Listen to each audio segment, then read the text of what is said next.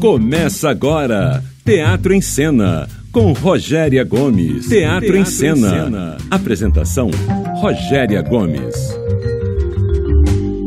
Olá, ouvintes do nosso Teatro em Cena. Eu, Rogéria Gomes, estou aqui para mais um Teatro em Cena desta semana com um convidado maravilhoso um ator, dublador, professor e escritor que sabe tudo de teatro, está altamente envolvido com teatro e, como você já sabe, Teatro em Cena é o programa do teatro brasileiro. Aqui a gente fala sobre as curiosidades, as histórias e os bastidores do teatro e daquela trupe que está sempre fazendo a roda girar. E a sua pergunta, por isso, ela é muito importante. Ela faz o programa ficar ainda mais saboroso, mais quente. Então, fala com a gente, você já sabe como faz. Teatro em Cena no rádio, arroba gmail.com. Manda lá suas perguntas, suas dúvidas, suas curiosidades, sua opinião. E lembrando a vocês que nós também estamos em podcast. Se você perder, por acaso, aqui, corre lá no podcast e ajuda a gente a divulgar. Você está ouvindo Teatro em Cena, aqui na Roquete Pinto. Histórias e memórias podem gerar bons frutos cênicos. Afinal, o teatro é uma arte que tem seu pilar central na humanidade, na história humana e suas vicissitudes.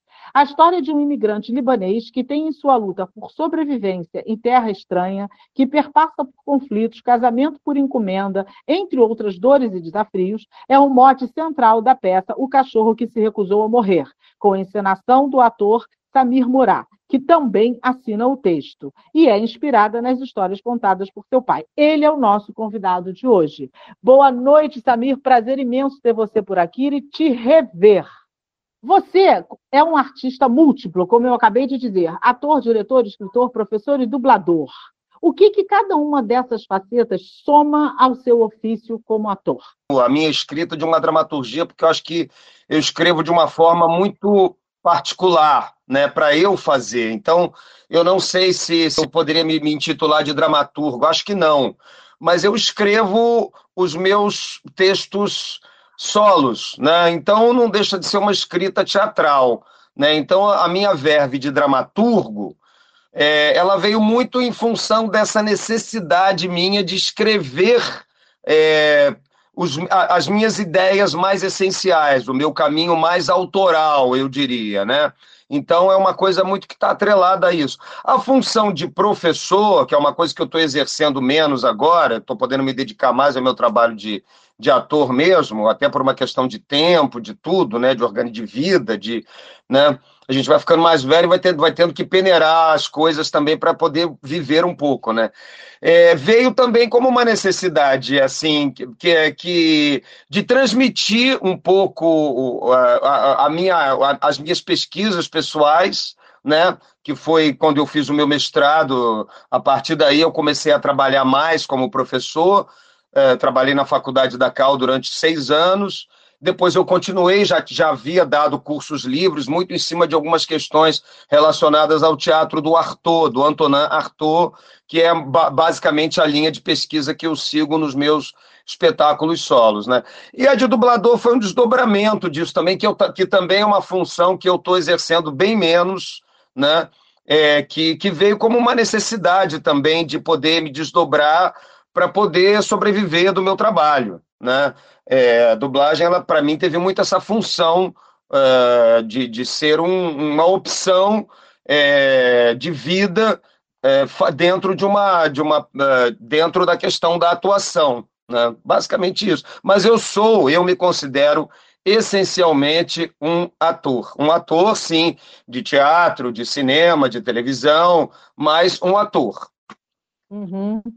É, o ator vai gerando todas as outras, né? Todas Exatamente. as outras facetas, né? Exatamente. De que forma o teatro chegou na sua vida? Pergunta profunda de, e ampla, né? Da, eu, é, olha, o teatro chegou muito por acaso. Eu, eu era fascinado pelo cinema. Né, na minha cidadezinha, eu não conhecia teatro. Eu, eu, a, a minha formação, e eu coloco isso até nessa peça, foi cinema e música, né? Eu era apaixonado pela Jovem Guarda, era apaixonado pelos Beatles, ia muito no cinema, todo, quase todo na sessão da tarde eu ia no cinema com a minha irmã, que me levava, né? Minha, minha irmã me levava.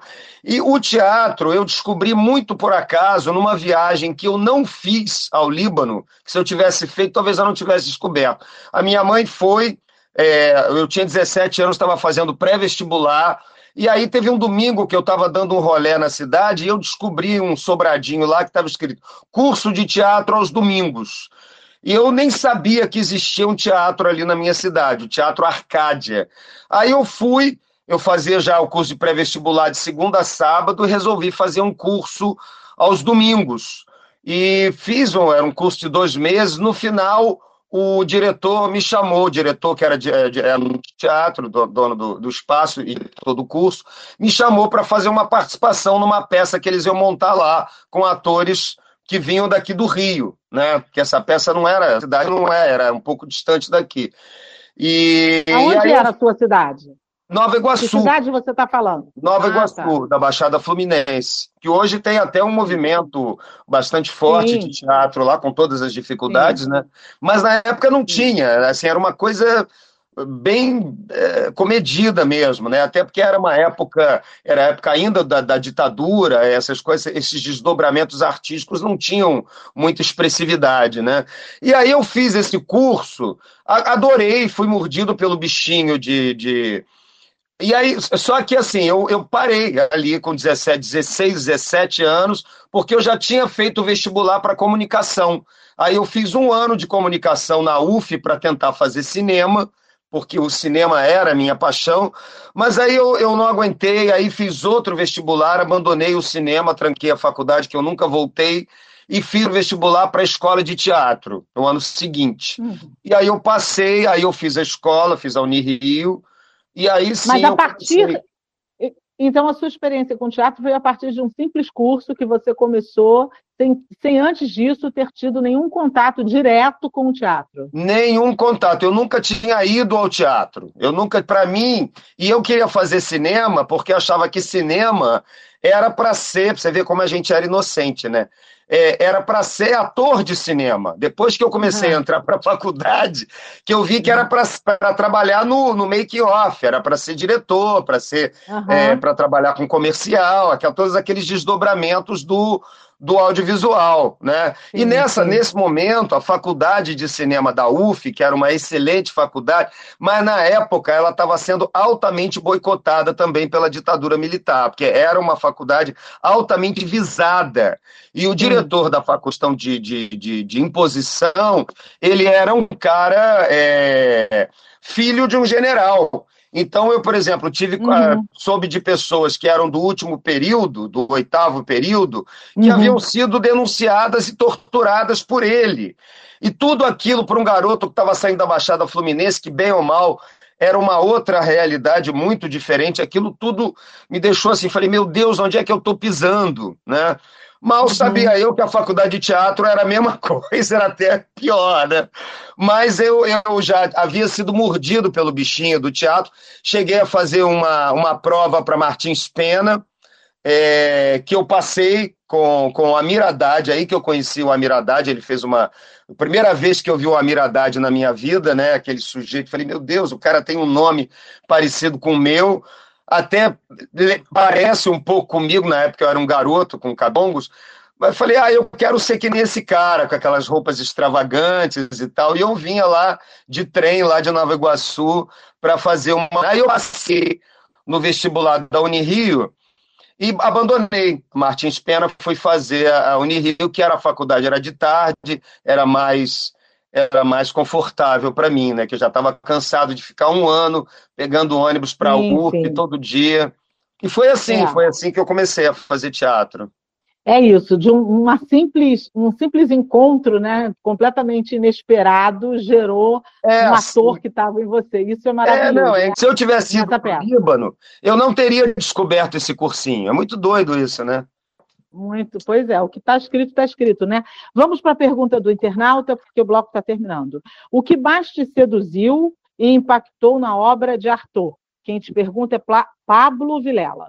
Olha, Pablo, foram duas coisas inicialmente. Assim, quando eu comecei a ler o Arthur na faculdade de teatro, e tinha muito pouca coisa dele lá, Primeiro foram as, assim, as ideias inovadoras que ele falava do teatro, a maneira como ele via o teatro, a maneira como ele via o ator, uma coisa completamente na contramão e que me fascinou, essa essa extrapolação do espaço teatral, da caixa teatral, de um ator que tivesse é, quase que um poder encantatório sobre o espectador, de um ator que tivesse uma capacidade de se transformar e de transformar o espectador a cada apresentação. Isso eu achei assinante. E a segunda coisa, que veio, na verdade, concomitante com a primeira, foi que quando eu soube que o Ar tinha sido interno durante é, sete, nove anos, passou por vários hospitais psiquiátricos e que aquilo também reverberou nos escritos dele como um grito de, de, de revolta, como um grito de,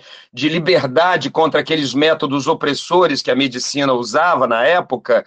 É, me remeteu muito à minha história de vida, que eu falo nessa peça, que foi uma irmã que eu tive. Eu só me dei conta disso depois uma irmã que eu tive que também teve um, um, um, surto e que foi internada também em hospitais psiquiátricos, à semelhança do Arthur. E isso também inconscientemente me atraiu. Quando eu comecei a fazer a peça sobre o Arthur, antes de eu cair no teatro, eu fiz um percurso experimental por várias instituições psiquiátricas apresentando e é, é, delineando o que iria a ser o espetáculo quando ele fosse apresentado no teatro. E foram apresentações assim absolutamente é, é, fascinantes do ponto de vista é, muito cruéis até, né? Porque eu, eu, eu vi aquela realidade ali daqueles internos, internos de todos os níveis. Eu apresentei no Doutoreiras, apresentei no Engenho de Dentro, apresentei é, no, na Casa das Palmeiras, apresentei em todos os hospitais na, na, ali na Gamboa, apresentei em todos os hospitais psiquiátricos possíveis do Rio de Janeiro. E esse contato com essa questão da, da loucura, da, do internamento psiquiátrico, fazendo o Arthur lá dentro, foi uma experiência acachapante, assim, desafiadora e absolutamente fascinante. Quando eu fui para o teatro, eu já estava imbuído desse espírito arturiano ao extremo e por isso que o espetáculo talvez tenha sido a coisa que mais deu certo na minha vida, né? é isso aí. É, terminando. Espero ter bloco, respondido a questão aí do. do super, do, do, super do... respondido. E para terminar o bloco, a gente ouve a música Day Stripper dos Beatles, que está no espetáculo Cachorro que se recusou a morrer, que do nosso Samir Murat, que nós estamos conversando hoje no programa. Não sai daí que é bem rapidinho, a gente volta já já.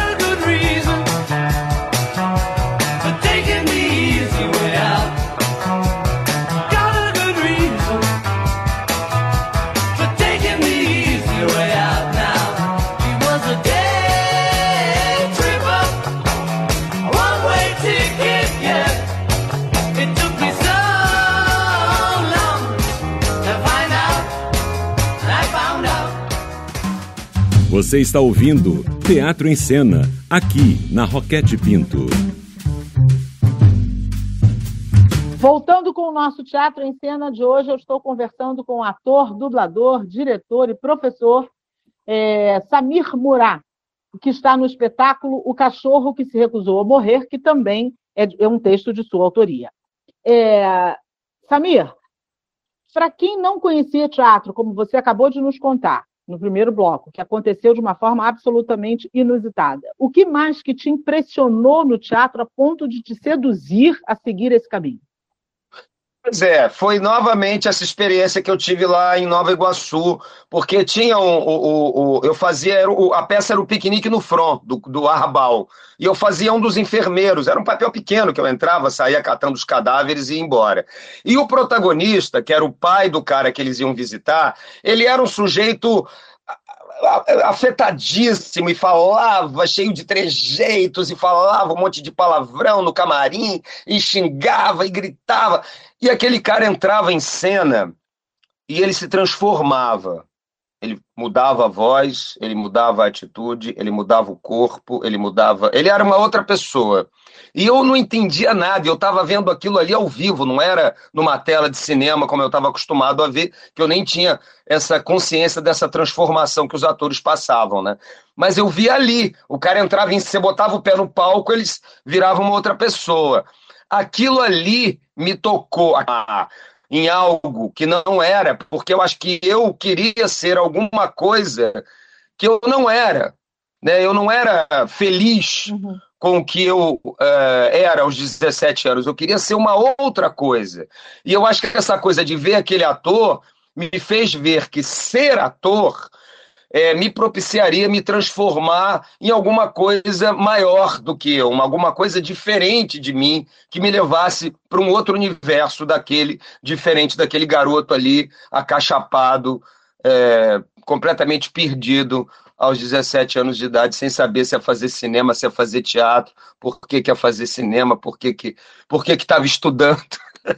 Entendeu? Você pretendia, você pretendia fazer o quê? é, como? O que, que te, qual era o teu vislumbre profissional? Antes de você conhecer essa, antes de você fazer esse curso de teatro. Pois claro. é, eu, eu queria o cinema. O cinema era a minha, era a minha referência, assim. Eu era apaixonado, como sou absolutamente apaixonado pelo cinema, e eu falo disso nessa peça, né?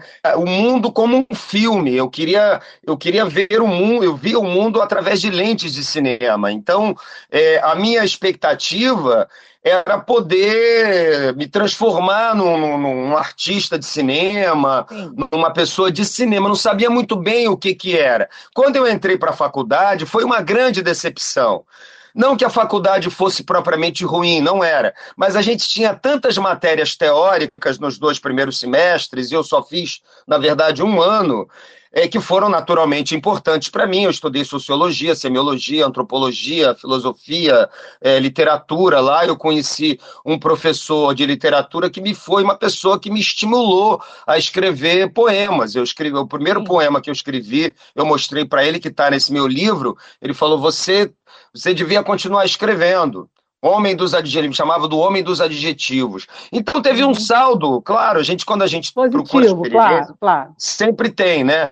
Mas eu não sabia muito Sim. bem, assim, não, não, não tinha muita ideia do que uhum. seria. Não tinha nada certeiro. Não, não, não. Eu tinha, não tinha nada tão certeiro, né? Eu tinha 17 anos, estava saindo de uma, de, uma, de uma cidade absolutamente é, pequena, né, que abafava qualquer Sim. tipo de contato com o mundo externo. Eu comecei a vir para cá, para o Rio de Janeiro, para assistir cinema e teatro. É, a partir disso, aí eu comecei a é. vir ver as peças aqui no Rio, comecei a vir cine, a ver a cinema abriu, aqui no Rio. né? Na verdade, abriu o seu universo, né? E Exatamente. Foi em busca isso. do que você realmente queria. Você é. dá aula de improvisações, né? De improvisação, melhor dizendo. Improvisar é, de certa forma, é importante em que medida para o ator? Como que é esse jogo da improvisação na medida certa para a carreira de um ator? Olha, Rogério, primeiro assim, quando eu dei aula de improvisação na faculdade da Cal, porque eu dou, eu, assim, eu misturo muita coisa, na verdade, né? E o meu trabalho é muito voltado para um trabalho muito corporal, né? É um trabalho muito físico. E quando eu fui chamar, chamado para dar aula na Cal, a, a, matéria era improvisação, a gente trabalhava improvisação, mas eu, eu sempre trabalhava outras coisas também que passavam por outros canais. Ah, no que diz respeito à improvisação, o que eu posso dizer é que a improvisação, ela é, digamos assim, a matriz onde o ator tem que ter ali a, aquela aquela chama criativa acesa e livre para ele poder testar é, o quanto ele está condicionado. Na verdade, o meu trabalho, pegando aqueles jovens atores que entravam para cá, era descondicioná-los né, de uma série de coisas que eles traziam da vida comum de não atores, né? E colocá-los numa outra, numa outra roupa. Olha, primeiro você tem que se instalar como ator para depois você se instalar como personagem. Não dá para você passar é, de cidadão para personagem sem você primeiro se instalar como ator na sua vida. O que é se instalar como ator?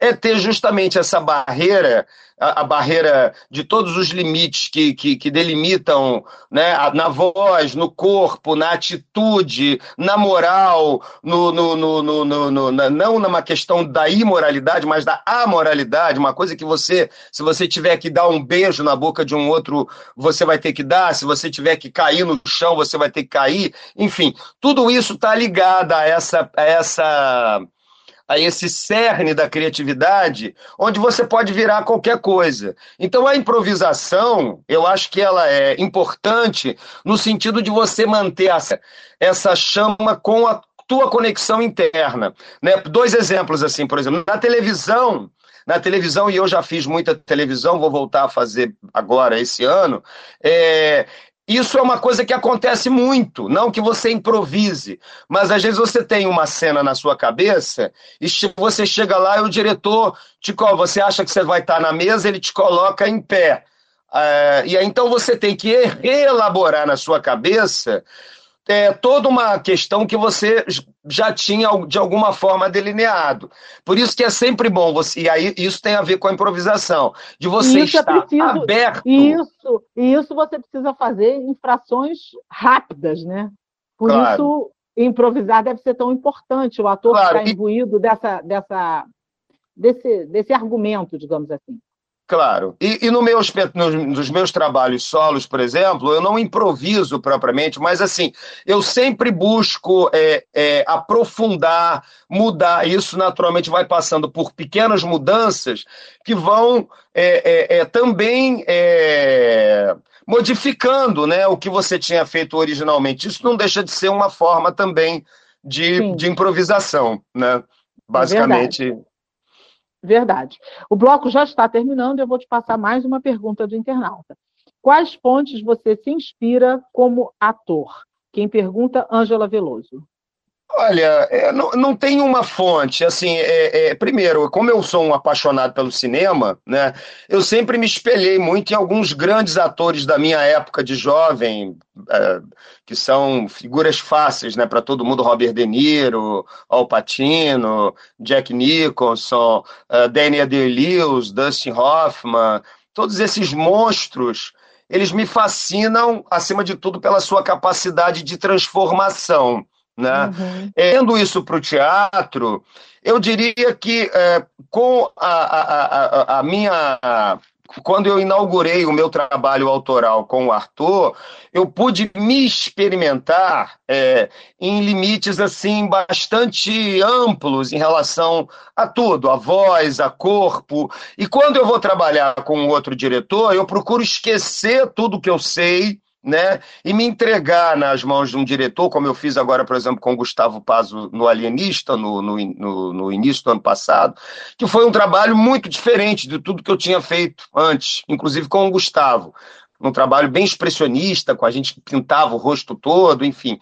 Então, assim, a minha fonte de inspiração é uma coisa muito dependendo do que eu estou fazendo naquele momento, né? Eu procuro uhum. pesquisar sempre alguma coisa concernente aquilo que eu estou fazendo naquele momento, né? Então não, não tem assim, fora esses, essas referências, essas grandes referências desses atores maravilhosos, eu não sei se eu teria assim um, um modelo, não. Acho que não. Acho que não tenho um modelo. Mas tem, inspira... Mas tem inspirações, como você acabou de falar. Ah, sim, tem inspirações, claro. Isso inspirações. É que, isso as inspirações sempre nos norteiam de alguma maneira, né? Claro. Terminando o bloco, a gente vai ouvir a música Sing dos Carpenters, que também está no espetáculo Cachorro que se recusou a morrer, do nosso querido Samir Murá, com quem eu estou conversando no programa de hoje. Já sabe como falar com a gente, né? Teatro em cena no rádio, arroba gmail.com. Fique esperto que no próximo bloco tem aqueles convites super especiais e a gente volta já. É rapidinho. Sing, sing a song. Sing out loud, sing out strong. Sing of good things, not bad. Sing of happy, not sad. Esse é o Teatro em Cena, na Roquete Pinto, a rádio que liga o Rio. Voltando com o nosso Teatro em Cena de hoje, eu converso com o ator, escritor, dublador, professor, diretor Samir Murat, que está no espetáculo solo O Cachorro que se recusou a morrer, texto de sua autoria, que nós vamos falar já já. Antes da gente entrar nesse ponto do espetáculo em si, eu queria te perguntar uma coisa sobre dublagem, que eu sei que você é um dublador muito atuante, é, descobriu, como você explicou, meio por acaso, por, por, conta da sua profissão, mas cada dublagem que você faz funciona como se fosse um personagem? Olha, a, como um personagem, é, Eu acho que não tem esse nível de profundidade de um personagem teatral, é, Rogéria, e nem do audiovisual, porque a dublagem ela tem uma coisa da voz. Eu acho hum. que a grande, a grande, o grande desafio da dublagem é a versatilidade que você tem que ter quando eu, eu, eu, trabalhava na Herbert Rich, às vezes você fazia três, quatro, cinco horas de estúdio diferente, faz três, quatro, cinco coisas diferentes por dia, né? Uhum. Eu não vou dizer que cada, cada entrada naquela no estúdio é um personagem, né? Até porque, como eu te falei, é, você vai em cima de uma coisa que já está pronta. Então, eu não acho que isso seja... Uhum a, a, a, você construir um personagem. Você vai muito.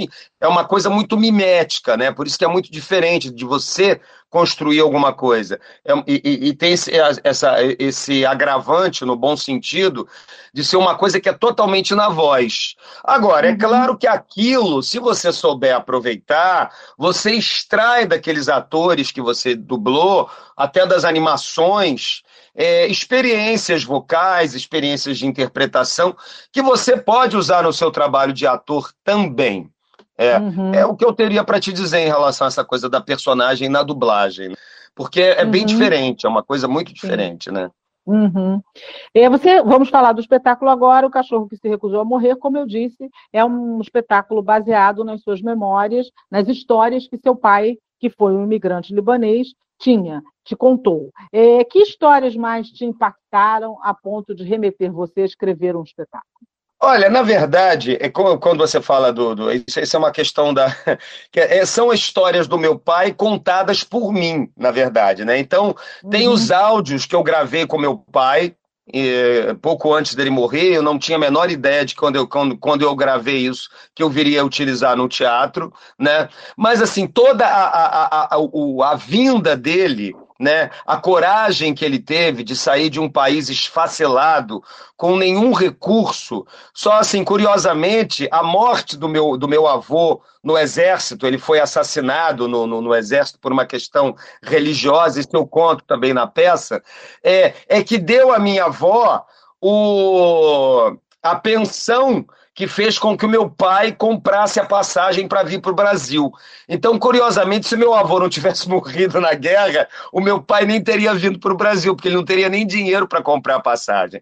Então, o que eu, o que eu admiro é, o que eu admirei nessa coragem do meu pai, e que provavelmente eu não sei se eu teria, acho que não, é, foi de ir para uma terra desconhecida, sem nenhuma garantia, sem nenhuma apenas com uma carta de recomendação para tentar a vida, porque ele não tinha nada a perder. Então, isso para mim já foi uma, é, é, uma coisa chocante. Né? E as coisas que ele narrou. Tem uma, uma frase que ele fala na, na, na na peça e que tem a ver, na, no áudio, que tem a ver com o título da peça, indiretamente, que é Meu filho era um cacheiro, que ele foi cacheiro viajante durante muitos anos, né? Eu era cacheiro, eu era tratado como cachorro, entendeu? Então, na verdade, é, a condição de um estrangeiro, ao contrário do que a gente era, era mais fácil. Não, não era mais fácil, não.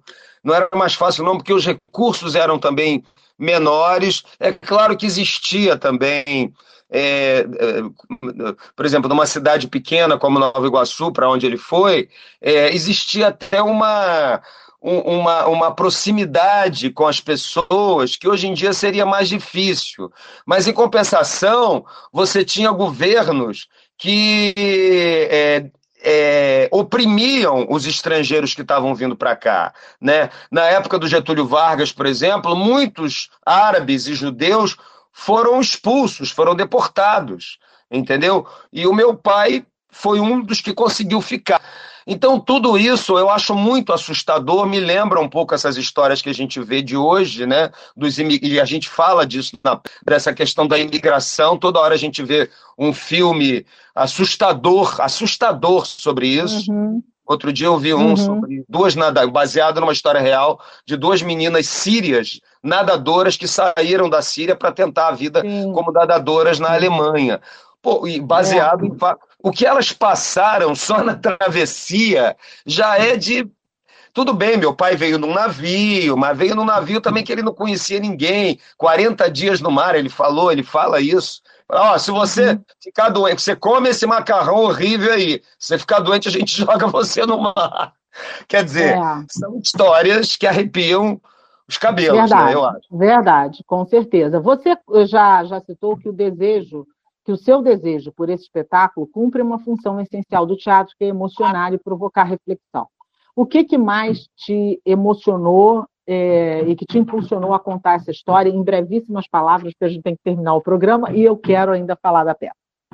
Pois é, é difícil eu advogar em causa própria, né? Eu, eu tinha ideia, eu não queria contar uma história triste, né? Eu queria contar uma história, até porque meu pai, e o nome, o sobrenome dele, Melhem, quer dizer alegria, e ele fazia jus ao nome, ele tinha um lado é, triste e um lado também muito alegre, muito alegre.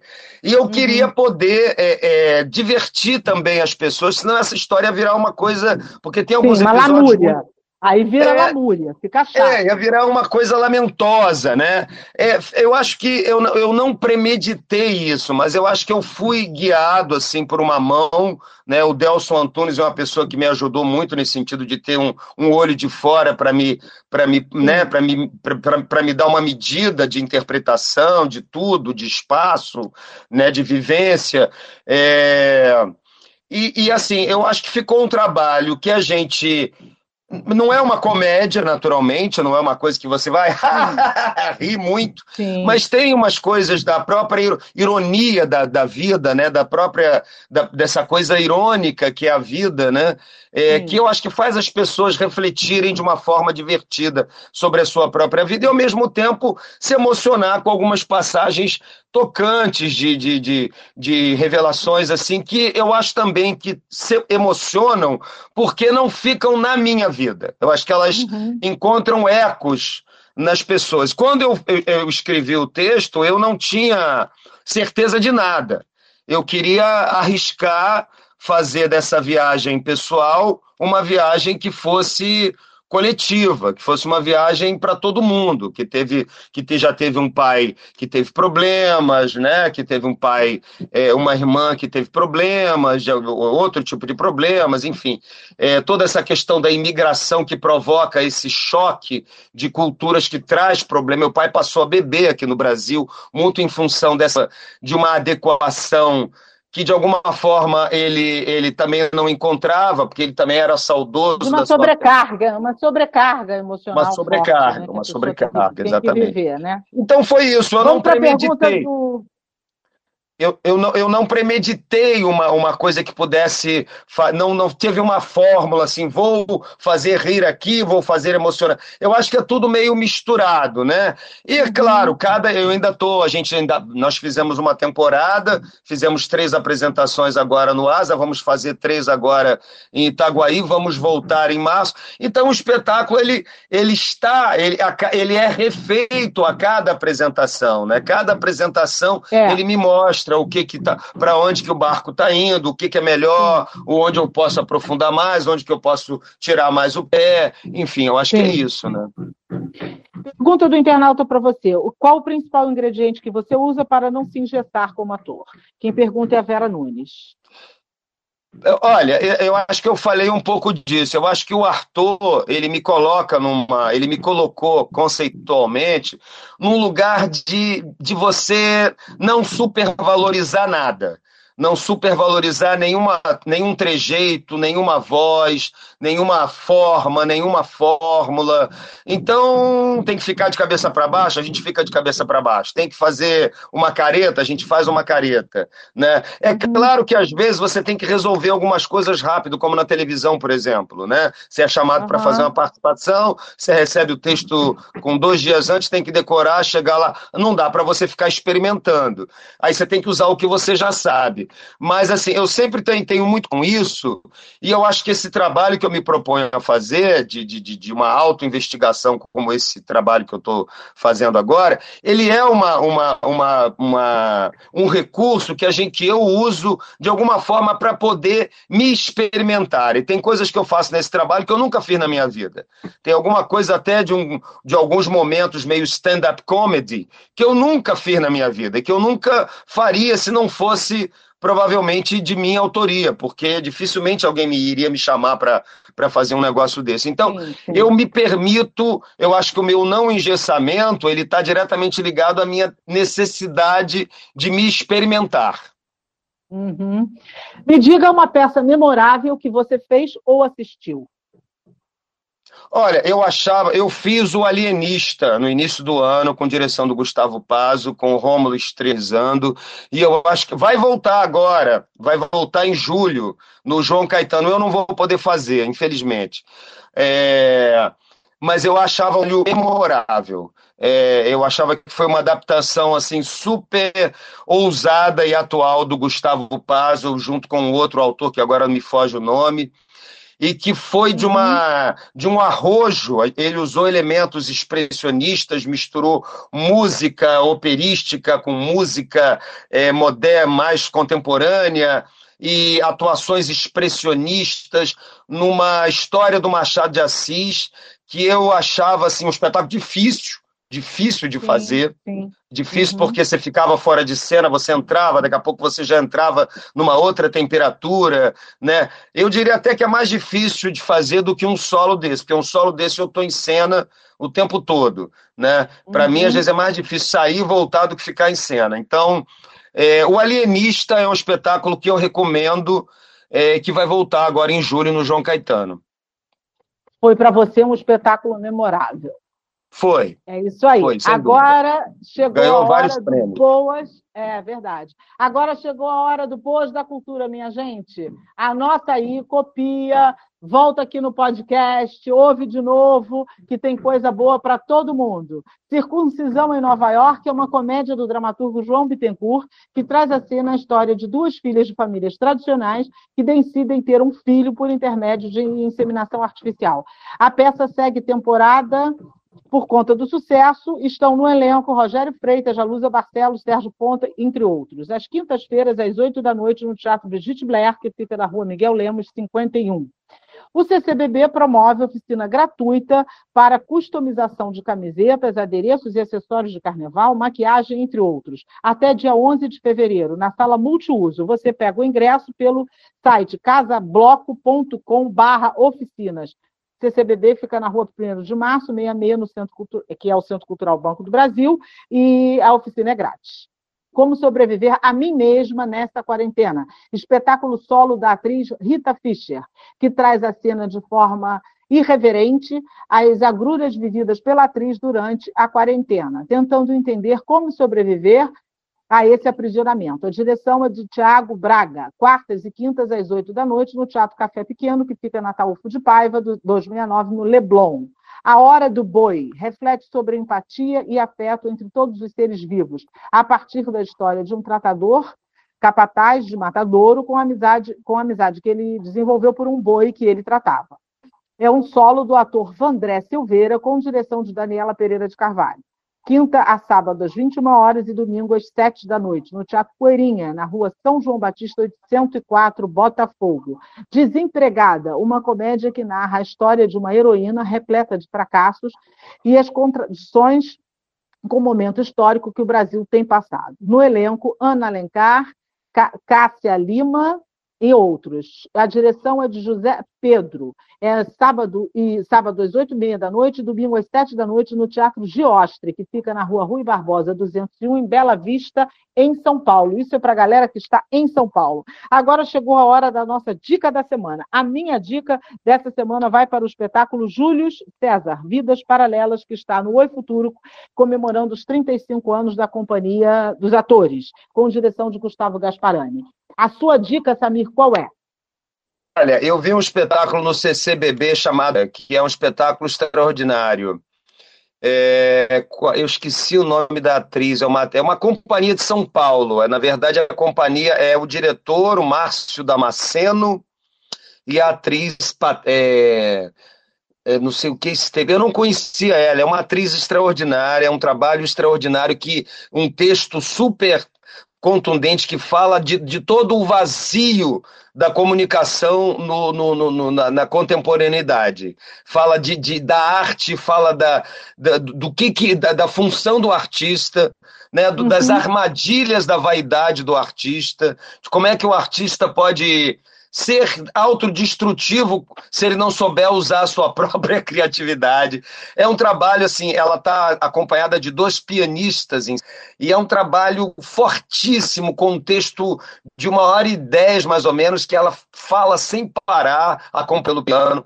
Eu recomendo a Aforista, que inclusive o nosso querido Ney está fazendo assessoria de imprensa também. Um trabalho que está no, no CCBB, na, no Teatro 1. Maravilhoso. Ótima dica. Então, agora chegou a melhor hora do programa, que é a hora que todo mundo fica esperando, que é a hora do nosso convite, dos nossos convites especialíssimos. Então, você já sabe, o primeiro que escrever para a gente, terminando o programa, você que está aí ligadinho na gente, acabou o programa, escreve rápido para a gente. Teatro em cena no rádio, arroba gmail.com. Você vai ganhar um par de convites para... O Cachorro que se recusou a morrer. Sábado, às 20h30 e domingo às 19 horas, do dia 4 de março, bote na sua agenda aí, até o dia 2 de abril. Não tem desculpa, hein? Agora é pertinho aqui em Copacabana, de novo. Imperdível. É? Tem, tem para todo mundo, quem está mais distante, quem está pertinho, e passou o carnaval, todo mundo lá sábado e domingo, e a gente vai voltar Isso. a falar do espetáculo aqui, dar, relembrar aos nossos ouvintes os horários do espetáculo. Muito obrigada a você, Samir, pela sua presença no nosso programa. Eu quero agradecer Obrigado também ao nosso técnico, ao Bruno, aos nossos produtores, parceiros e a você, ouvinte, razão que a gente está aqui toda semana procurando fazer um programa super bacana para vocês. Samir, super sucesso, muito obrigada. Foi um prazer reencontrar você, conversar com você mais uma vez, que é sempre uma alegria. Super Obrigado. sucesso nessa e nas próximas empreitadas, porque você é o cara que não para. Obrigado, Rogério. Obrigado a todos os ouvintes aí. E até lá, estou esperando vocês. Esperando você também. E o Bruno com também. Certeza. Com Valeu, certeza. gente. Estaremos lá. Grande beijo. Beijo para você. Saúde Obrigado. e paz. E a gente se despede com a música Despedida de Roberto Carlos, que também está no espetáculo O Cachorro que se recusou a morrer. Um beijo carinhoso para vocês, uma boa noite e até semana que vem, se Deus quiser. Tchau, obrigado. Já está chegando a hora de ir. Venho aqui me despedir e dizer em qualquer lugar por onde eu andar, vou lembrar de você. Você ouviu Teatro em Cena. Apresentação: Rogéria Gomes.